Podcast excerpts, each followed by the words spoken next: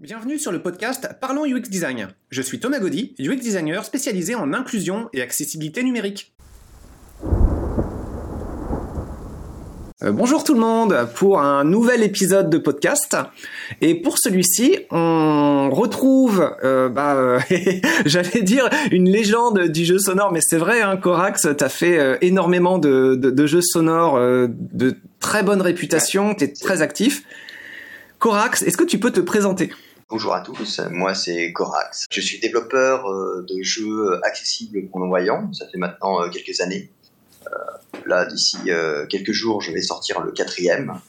Donc j'ai sorti La Tour d'Orastre, Hansel et Gretel, La Boussole des Brumes. Voilà, et maintenant ce sera Portmonde. Est-ce que tu peux expliquer à nos auditeurs qui ne connaissent pas le style de jeu euh, comment ça se joue, d'où te sont venues ces idées de jeu, comment tu as voulu t'impliquer dans le développement de, jeux sonores et de fiction interactive? Enfin voilà, en dire plus sur l'historique, la genèse de ton univers. Eh bien, euh, moi de base, euh, j'ai toujours été, j'ai toujours aimé le texte. En fait, j'ai toujours aimé l'écriture. Au début, j'ai commencé par écrire des romans, et après, le jeu textuel c'est un peu imposé comme euh, le mix entre l'écriture et le jeu vidéo. Donc le jeu textuel, on est vraiment sur euh, ce qu'on appelle la fiction interactive, des jeux où en fait théoriquement on est censé écrire au clavier des actions, par exemple prendre pomme, ouvrir porte. Euh, c'est là-dessus que j'ai commencé la Tour d'Orastre avec le moteur Inform 7 qui permet théoriquement de coder sans, de, faire un jeu avec un minimum de connaissances en codage. Mais dès le, déjà, dès le début, j'étais déjà en train de, tordre le moteur parce que finalement, euh, la Tour d'Horace ne joue déjà avec des liens hypertextes. C'est comme si on jouait un livre dont vous êtes le héros interactif. Je ne sais pas si les gens euh, connaîtront la, référence, c'est un peu vieux. Mais euh, voilà. Et du coup, je suis resté dans cette optique de jeu textuel avec un côté RPG de plus en plus affirmé. Et euh, au fur et à mesure que les gens se sont agrégés autour de moi pour former le collectif d'une Corax, euh, on a eu des prétentions euh, un peu plus élevées, mettre du son, des images, pour que les jeux soient non seulement accessibles aux non-voyants, mais jouables à tout le monde, parce que le but, le, but c'est que tout le monde puisse jouer au même jeu. Voilà. Tu, as commencé à faire des jeux quand? Ça, date il y a combien de temps maintenant les productions de Corax, du nid Corax? Alors, euh, oula, il va falloir que je remonte en arrière. Ben, ça fait 3 ans. Donc là, ça fait plus de 3 ans que, que va arriver. Euh, j'ai dû mettre un, ça va faire 5, 6 ans que je dessus, mais là, je, dis ça un peu à la, louche. Euh, ouais, ça va faire 5-6 ans que je suis dessus. Mon activité de, de, créateur, en fait, a commencé à peu près en 2013. Euh, c'est la date où je perds la vue, en fait. Euh, et que je me mets à, à, produire. Donc, j'ai j'enchaîne deux romans. Et c'est après euh, les deux romans, donc 15, ouais, on va être sur 5-6 ans, quelque chose comme ça. D'accord. Et c'est ce que tu es en train de décrire en fait, c'est que tes, productions ont, euh, sont arrivées dans le monde vidéoludique euh, des, jeux sonores accessibles depuis bah, dès le début. Tu dis quand tu as commencé à perdre la vue, tu as commencé à produire très rapidement des jeux interactifs. Et euh, il y a beaucoup de personnes en fait qui euh, sont en attente de jeux vidéo accessibles, de jeux sonores accessibles, mais euh, qui n'ont pas forcément les compétences de programmation, qui auraient l'envie de créer quelque chose, mais euh, voilà, ils savent pas. Est-ce que tu pourrais leur donner des conseils sur comment concevoir des jeux? Alors, déjà, euh, il serait disons faux de dire que je commence de rien du tout en fait. Je suis parti de rien parce, parce que faut pas je, j'arrive moi, euh, j'ai une formation en fait en tant que game designer. Quand je perds la vue euh, en 2013, je suis en train de suivre une formation pour entrer dans le monde du vidéo. Donc je suis déjà formé en fait à ce métier. Oh, t'étais dans quelle école? J'étais, j'ai fait euh, le diplôme dans level design à Gamagora, qui est une antenne de Lyon 2, si je ne pas de bêtises. D'accord. et c'est à ce moment-là où je perds complètement la vue. J'ai toujours été malvoyant mais avant je voyais assez pour jouer à des jeux. Le monde du jeu vidéo m'a toujours, toujours intéressé.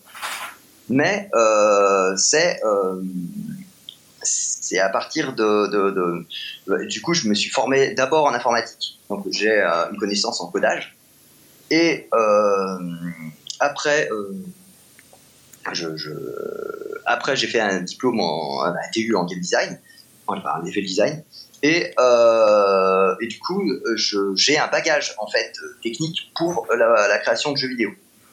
Euh, sachant que j'ai toujours eu mon petit côté euh, créateur, un peu littéraire. En fait, j'ai un peu deux casquettes le côté littéraire à créer des univers et le côté euh, technique.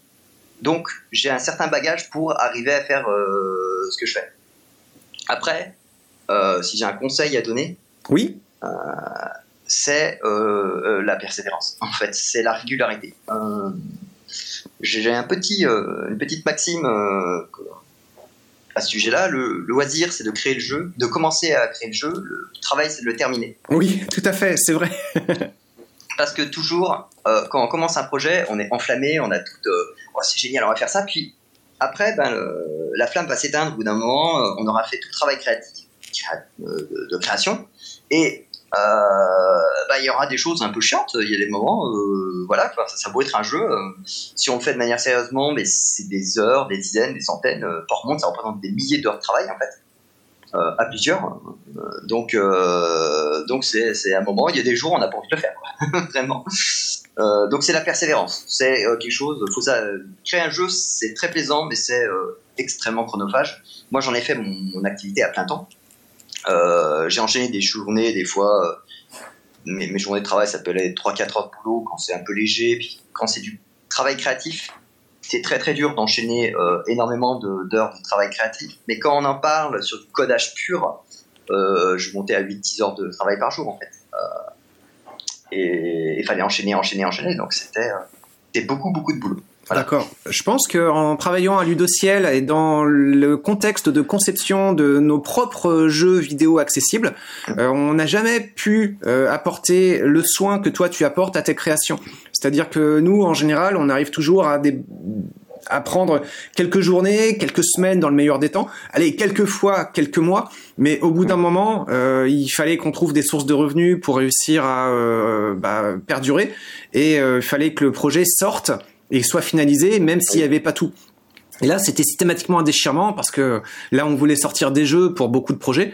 Ben, on sortait plus des prototypes avec une idée, euh, pas trop de bugs, euh, une qualité d'utilisation euh, qu'on espère acceptable, mais sans atteindre les, les ambitions qu'on pouvait avoir au départ. Et toi, tu expliques en fait que tu arrives à réunir des conditions de travail qui te permettent sur le long terme de bosser à plein temps sur des productions qui ont un caractère du coup très qualitatif. Comment tu fais en fait? Tu, vis du jeu sonore ou tu as des sources de revenus ailleurs? C'est peut-être un peu indiscret comme question, mais. Non, bah en fait, euh, je, vis sur. Euh, le, j'ai des revenus euh, du fait de l'handicap, en fait, donc j'ai entre guillemets l'avantage du désavantage d'être handicapé, ça nous donne des revenus financiers. Alors ça permet pas de vivre de manière très. je vais pas m'acheter des Rolls Royce et aller au, dans, des, dans, des 4 étoiles tous les jours, donc il faut, faut vivre un peu chichement. Euh, mais confortablement. Donc j'ai une situation qui me permet euh, de m'en sortir financièrement euh, de manière, donc de me de ne pas avoir cette contrainte financière tout de suite, en fait. et toutes les personnes qui ont rejoint le collectif travaillent entièrement bénévolement, en fait. On est vraiment dans il n'y a pas d'argent en fait qui circule dans la structure et ce qui nous ôte ben, justement ce qui à ton niveau a été un gros problème qui est le problème financier. Oui. Par contre, c'est un désavantage, c'est que ça diminue on a des moyens. Moi, j'ai du temps à revendre et, euh, beaucoup de volonté. Euh, j'ai un petit côté robotique. Quand il faut faire les choses, il faut les faire. Mais euh, quand on commence à parler de bon bah faut trouver un, des graphistes, il faut trouver pour le son, voilà. Et eh ben c'est un coup de chance par exemple qu'on a trouvé un sound designer qui soit complètement impliqué dans, dans, le projet et qui accepte de le faire gratuitement parce qu'il est plus ou moins dans le même genre de démarche que nous, mais euh, tout le monde travaille, la plupart des gens travaillent. Moi, je suis quasiment le seul, je suis le seul à travailler à plein temps euh, dans le Corax. Les autres le font sur leur temps libre, ils ont leurs travaux à côté, et ça diminue la force de travail, forcément. Euh, donc, ça fait, c'est un avantage et un désavantage finalement. L'avantage, c'est qu'on est moins stressé, on n'a pas à budgéter nos projets, à nous dire si on sort pas là, ça dans trois jours, on est dans le rouge et on va couler. Par contre, ben, euh, des fois, on, doit, euh, on doit faire avec euh, les aléas des gens qui ont moins de temps, plus ou moins de temps. Voilà. Donc, mais combien de temps va durer ce modèle? Ça, c'est autre chose parce que plus le Corax gagne en visibilité, plus bah, on a des émissions qui vont à la hausse aussi. Oui. Et sait-on jamais si on se formera pas au bout d'un moment en association pour recevoir des dons ou en entreprise. Et dans ce cas, ben, notre travail deviendra payant. Mais c'est souvent on a déjà fait quelques études avant pour savoir s'il était euh, judicieux de le faire à Portmont. On a estimé que c'était pas encore, euh, pas encore le cas. On n'avait pas, euh, on se, se sentait pas, par exemple, de faire du financement participatif. On n'était pas encore assez connu. et puis, dès qu'on se met à payer des salaires, la, facture monte très très vite. C'est les principaux postes de dépenses en général. Hein. oui, c'est ça. donc voilà. Donc, et sans compter que je, je, fais aussi ce boulot. Euh, C'était l'un de mes collaborateurs justement qui me disait, c'est que j'ai l'air de, je suis plutôt bien dans ma peau en fait quand je fais les choses. Je suis heureux de faire ce que je fais. Et euh, le Nidcorax, c'est une activité que je fais aussi pour ma qualité de vie en fait, pour, euh, pour euh, me sentir bien parce que j'ai besoin de créer. Et euh, si je ne sens pas que je peux, qu'on part dans la, si on met de l'argent, faut que je sente que ça ira bien, faut qu'il y ait quelqu'un qui puisse le gérer d'un point de vue financier, que qu'on n'ait pas de problèmes comptables, de choses comme ça. Parce que si euh, finalement on, commence à gagner de l'argent, mais qu'on se tue au travail, qu'on est ultra stressé euh, et que finalement on grille euh, consumé par la, par la charge et le stress en fait. Oui, ça arrive souvent hein, dans cette industrie, c'est très très fréquent. Oui. Oui, ben souvent dans les industries qui sont en lien avec le loisir, c'est assez féroce en fait les les choses. Donc, euh, je pense que le cinéma, ça je, ne connais pas du tout, mais je pense que le cinéma, ça, peut être sympa aussi. oui, je crois aussi. Donc voilà, donc on en est. Euh, pour l'instant, c'est plutôt, ça a été plutôt un atout de ne pas avoir d'argent dans le collectif. Euh, on prend même pas de dons parce qu'en fait, même si je recevais des dons, je, je serais très mal à l'aise parce qu'il faudrait que je les distribue. Enfin, il faudrait qu'on puisse les distribuer parce que depuis la boussole des brumes, c'est plus des projets solo. Euh, on est, on est vraiment sorti de projet que je pourrais, que je pouvais assumer seul. Et, euh, et donc voilà, on en est là, quoi. Donc euh, ça continue et on verra combien de temps ce modèle tient. Ça tient aussi aux gens qu'on rencontre dans le collectif qui nous aident et, et qui, a, qui adhèrent au projet. Et au bout d'un moment, on voit ce que ça donne avec les gens qui sont, qui sont investis. Vous êtes combien actuellement? Je comprends que c'est des collaborations bénévoles, donc euh, comme souvent dans ces cas-là, il doit y avoir des gens qui rentrent, qui sortent, des gens qui s'investissent beaucoup plus, d'autres qui sont euh, là très ponctuellement. Mais ça représente combien euh, les effectifs de, du Nid Corax Alors, eh oui, c'est effectivement il y a l'équipe qui s'est pas mal renouvelée entre la Boussole des Brumes et et Portmonde. Mais euh, pour l'instant, le noyau dur, euh, ce serait euh, des personnes qui sont là depuis un moment. Il faut que je compte bah, bah, moi-même, Marius, qui est notre testeur qui est là. c'est un testeur historique, puisqu'il était là déjà dans la Tour de Race. Il a testé tous les projets. et si les projets sont en général assez propres, c'est grandement grâce à lui. Voilà, euh, maintenant 1183 qui, m'a rejoint pour Portmont et qui devrait assumer euh, le codage des prochains projets. Euh, voilà, Enver, notre sound designer, qui a l'air d'être bien parti pour intégrer le, noyau dur du, collectif. On serait déjà à 4. après, j'ai 5-6 personnes. on est à peu près 5-6 personnes, le noyau dur. Ça, ça représente quand même une belle équipe hein, déjà. C'est bien. C'est une grosse équipe en fait. On est pour une petite pour un euh, pour une petit groupe indépendant, une grosse équipe en fait. Euh, parce que là, j'ai parlé du noyau dur. Euh, et il y a des personnes qui nous ont rejoints. Alors, je compte peut-être pas dans le noyau dur, mais en fait, si elles continuent d'être investies, il faudrait que je les compte dedans. Mais en fait, on est quasiment 8-9. là, la réunion, là, on vient, vient, de passer la réunion de préfinalisation du projet on était nombreux. ça faisait un peu bizarre. Mais, euh, mais on est une grosse équipe en fait. Finalement, il commence à y avoir. Euh, voilà. On a, là, on tourne sur une équipe de bêta-testeurs avec Marius. Il y a, il Marius, une, deux, trois, quatre personnes en, en bêta-test sérieux en fait, qui sont là un peu à tituler le jeu dans tous les sens. Qui jouent d'ailleurs beaucoup mieux que moi. c'est très drôle. Euh, oui, donc c'est une grosse équipe. Hein. Ça commence à être un... Pour une petite équipe indé, c'est une grosse équipe. Bon, bah ouais, encore bravo, hein, c'est bien. Et puis tout ça va dans la pente ascendante avec euh, des projets de plus en plus euh, ambitieux. Et d'ailleurs, à ce propos, euh, donc quatre projets, hein, c'est ça, quatre projets qui sont sortis. Est-ce que tu peux dire si tu as une préférence personnelle? Enfin, souvent c'est le dernier sur lequel tu travailles, mais c'est pas systématique. Moi, par exemple, des jeux sonores que j'ai pu concevoir, mon préféré c'est le tout premier, c'est Pivox. Euh, parce que euh, à ce moment-là, j'ai eu des conditions pour travailler dessus, euh, une liberté, et puis un, un, résultat qui me semblait toujours plus satisfaisant que toutes les autres expérimentations ou tentatives que j'ai fait par la suite, où il y avait des choses très intéressantes. Mais le premier, il a une place particulière. je, comprends tout à fait. Alors, moi, je, suis extrêmement dur avec mes créations. En fait, là, par exemple, j'arrive à la fin de Portmonde, je vois surtout les défauts de Portmonde. Alors, j'arriverai à te le dire, mais en fait, parce que je, je, je suis très dur vis-à-vis de mes créations. Euh, j'ai toujours envie de mieux faire, et je trouve que j'ai moi-même des défauts en game design.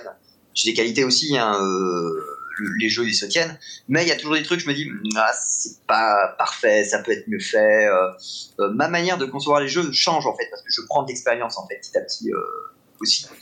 Plus on fait des jeux, plus on voit les erreurs qu'on a fait avant.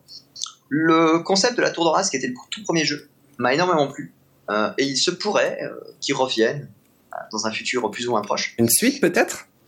Peut-être, peut-être. voilà. Euh, Ansel et Gretel, je l'ai trouvé très très bon dans son dans son gameplay. Il allait bien, c'était un jeu et scénaristiquement, euh, il se tenait. Il avait un côté. Euh, J'aurais envie de le refaire. En et Gretel, en fait, je, je, trouve que le jeu il mériterait d'être euh, refait avec les moyens qu'on a actuellement. Alors, j'ai pas le temps de caser ça dans le planning, mais euh, je me dis, j'aimerais bien le refaire en fait, euh, avec des musiques, euh, des musiques qui étaient euh, libres, mais s'il y avait moyen de refaire le, le moteur qui était, bah, on était sur un form set et on met, le moteur est pas idéal en fait parce que ben, d'un point de vue ergonomie, ça me, ça me ça me satisfaisait pas. Hein. Donc, euh, ça, ça, se fait hein, parfois euh, des remakes, des reboots euh, de, de oui, jeux. Oui, tout à fait, tout à fait. Oui. C'est pas tout à fait la même chose hein, d'ailleurs entre remake, reboot et. oui, oui, ben oui, le remake c'est on prend le jeu et on, on le on le nettoie, on le met au goût du jour. Le reboot, c'est on prend la, la formule et on la rénove en fait. C'est ça. Euh, voilà, je me tiens enfermé en fait des, des jeux qui sortent dans Final Fantasy VII, c'était un reboot qui est sorti, oui. complètement nouvellement. Euh, voilà, donc c'est. Euh, bref. Donc finalement, je les trouve très bien. Euh, la boussole des brumes, j'étais très content du côté artistique du jeu. j'étais très fier de cette OST qui était fait pour le jeu en fait, qui était qui était fait bah, par un compositeur. Bien sûr, évidemment, quand je suis enregistré, je, je, vais, je vais manger son nom, qui est très très bon. Mais, euh, mais euh, le côté gameplay me laissait. Euh, J'aime de moins en moins le système des pourcentages. Par exemple, quand on perd juste parce que le jeu a dit que non, tu veux pas, c'est quelque chose qui me satisfait de moins en moins. Euh, voilà. Mais donc voilà, donc j'essaie un peu tous ces projets. Port Monde, je suis très fier de, de, de c'est colossal en fait. Il est deux, trois fois plus gros que, que Hansel et Gretel d'un point de vue euh, de jeu. Enfin, la, la, durée de vie, elle est de combien à peu près? Plus d'une centaine d'heures de jeu. On est... En fait, le jeu a une durée de vie de, gros, de RPG triple en fait, quasiment. Oh, d'accord. Oh, je me rendais pas compte que c'était aussi colossal. C'est vraiment énorme. Euh, en termes de jeu, Monde, c'est euh, euh, trois aventures, euh, trois aventures complètes. Plus de 60 succès à obtenir. On a plus de 200 sorts. Euh, une trentaine de zones de jeu, euh, des tas de monstres, des tas, des tas d'objets, des possibilités de craft. Un mode libre qui permet de profiter du jeu un peu en mode bac à sable parce que le monde est ouvert en fait. C'est des fois c'est juste le scénario qui restreint un peu euh, pour le scénario tel ou, à tel ou tel endroit, mais on est vraiment sur un très gros jeu. Il est juste modeste d'un point de vue, ben voilà, c'est des images fixes, c'est du texte, il n'y a pas d'animation 3D, des choses comme ça. Mais sinon, c'est un, c'était un peu fou de se lancer là-dedans avec une petite idée. Quoi. Waouh, j'avais complètement sous-estimé la durée de vie du projet en fait, parce que dans le domaine des jeux sonores, c'est quand même assez rare d'avoir des titres qui dépassent la dizaine d'heures. Alors ah. après, ça, ouais, ça, ça dépend. Hein. Ça, ça, dépend. C'est vrai qu'il y a des styles de jeux, ceux qui sont en ligne par exemple. Là, tu peux avoir une durée de vie illimitée tant que tu as des compagnons avec lesquels jouer. Mais pour les jeux solo, c'est plus compliqué en général d'avoir des jeux euh, de longue haleine ça dépend vraiment le genre de jeu. Si on est par exemple sur des roguelites qui, dont le principe est la répétitivité et rejouer en boucle pour s'améliorer sans cesse, et que le jeu fait un peu jeu de société en fait, et on peut toujours le sortir et tant qu'on s'est pas laissé de la formule. Et si le jeu a un tant soit peu de, de, variété, ils ont des durées de vie illimitées aussi, même en solo. Je parle par exemple de l'excellence Slice the Spear, the Spear, qui est pour moi l'une ah. de mes bibles en game design. Oui, il est fantastique. Hein. J'ai adoré aussi. Euh, j'ai pas joué avec le mode accessible, mais euh, c'est un de mes derniers gros coups de cœur. Euh, depuis ce jeu-là, je crois pas que je me sois amusé autant sur un jeu. Non, non, c'est The Spear. Et, je sais pas si tu es allé jusqu'au boss de fin, qui est le vrai boss, le cœur. J'ai fait, oui, avec les quatre personnages jouables. Ouais. Fantastique le cœur le cœur corrompu est une, merveille de game design parce qu'en fait, il a des stratégies qui contrent un peu toutes nos stratégies sans trop les contrer. En fait, donc il a un challenge quoi qu'il arrive. En fait, euh, je, trouve que pour moi, il est très très bon en deck building. Il est, génial en fait. il est vraiment très bien. Et si t'as aimé, euh, bah évidemment, il y a un autre jeu qui est un peu euh, le, cousin, le, petit frère de jeu-là qui s'appelle Monster Train. Sauf que évidemment, euh, Slice the Spire, il est accessible du fait qu'il y a un mode Monster Train. Euh, j'ai pas entendu parler de mode en fait. Non, mais je, je, connais Monster Train parce que j'ai regardé des youtubeurs. C'est ma manière de me tenir informé en fait des jeux connecté à la, à la sphère des jeux, c'est je regarde beaucoup de youtubeurs jouer Accès Gaming. Et Monster Train, euh, j'ai suivi des let's play complets dessus, il a l'air excellemment bien. S'il y a quelqu'un qui fait un mode accessible dessus, je, suis preneur. Moins bon, hein. malheureusement, euh, moins bon. C'est euh, tu termines vite le jeu, mais quelque part, il n'y a pas le côté poupée russe de Slay the Spire où tu le termines une fois, deux fois, trois fois, quatre fois, c'est bon, tu vois la vraie fin. Monster Train, euh, tu le termines assez rapidement, puis il propose de le refaire avec une difficulté plus forte, et encore, et encore, et encore, et ça fait un peu euh, endless, en fait. Tu dois faire, t'es supposé faire ce cycle-là 20 fois, mais au bout d'un moment, ça devient absurdément euh, débile, et t'as plus vraiment de nouveaux contenus qui apporter, là où oui, Spire apportait des, des La formule était un peu plus faible que, que ces Spire, je trouve, mais le concept était très drôle d'aller protéger sa queue, son queue. Voilà. Bah, bah, tu vois, le, le, genre de jeu qui me, qui me fait plaisir, moi, je, suis, je m'inspire aussi dans mes jeux du jeu de société. Euh, qui est très très bon. Euh, je sais pas si toi tu es un grand joueur de jeux de société. Euh, J'aime beaucoup. Il y, a beaucoup de, de jeux qui sortent, hein, donc je, je, prétends pas les connaître tous, très loin de là. Mais j'aime bien. Bah d'ailleurs, ce ah, soir, je rejoins un ami pour euh, faire une partie. du coup, le, le en jeu, en deck builder coopératif, il y a l'excellent Aeon's End. Ah bah on a une version chez nous, on a la version Legacy. Voilà, ben voilà, bah, moi j'ai la version non Legacy parce que je, euh, voilà. Bah, et donc, euh, très très bon jeu. Euh, voilà. Du coup, bah, si on joue avec des voyants, il est accessible parce que bah, du coup, on peut montrer sa main directement. et voilà. Donc moi, je, j'ai voilà. sinon, il y a Res Arcana. Ah, celui-là, je connais pas. un jeu coopératif, qui est un jeu compétitif. Il a gagné l'As d'or au festival ben, des jeux de cash. toujours un gage d'excellente qualité. Et il le mérite énormément. Euh, il n'a pas énormément de contenu de jeu parce qu'en fait, ces 40 cartes uniques, elles sont toutes uniques, qui vont se distribuer entre les gens, mais en fait, on a des decks de 8 cartes à peine. Euh, et, mais par contre, c'est tout un système de combos qui fait qu'une telle carte, euh, tu l'auras euh, dans telle ou telle euh, situation, tu vas pas l'utiliser de la telle ou de la telle manière, en fait. C'est une course au point. très très bon. Tu peux répéter le nom du jeu? Res Arcana. Res Arcana, d'accord. Tiens, celui-là, je suis passé complètement à côté. Je vais surveiller. Merci. Voilà. Euh, il a deux extensions. Euh, si le jeu de base euh, te plaît, je te recommande chaudement les extensions parce qu'elles ne déséquilibrent pas le jeu. Et l'enrichissent au contraire. Merci d'avoir écouté ce podcast. Je vous invite à vous abonner pour ne pas rater les prochains épisodes. Si vous voulez en savoir plus sur moi, je vous invite à consulter mon profil LinkedIn, Thomas Gaudy, T-H-O-M-A-S, G-A-U-D-Y, si vous souhaitez de l'accompagnement pour implémenter ces notions et ces outils dans vos équipes et vos projets, vous pouvez faire appel à mes services de consultant en UX Design. Il vous suffit de me contacter via mon profil LinkedIn. Au plaisir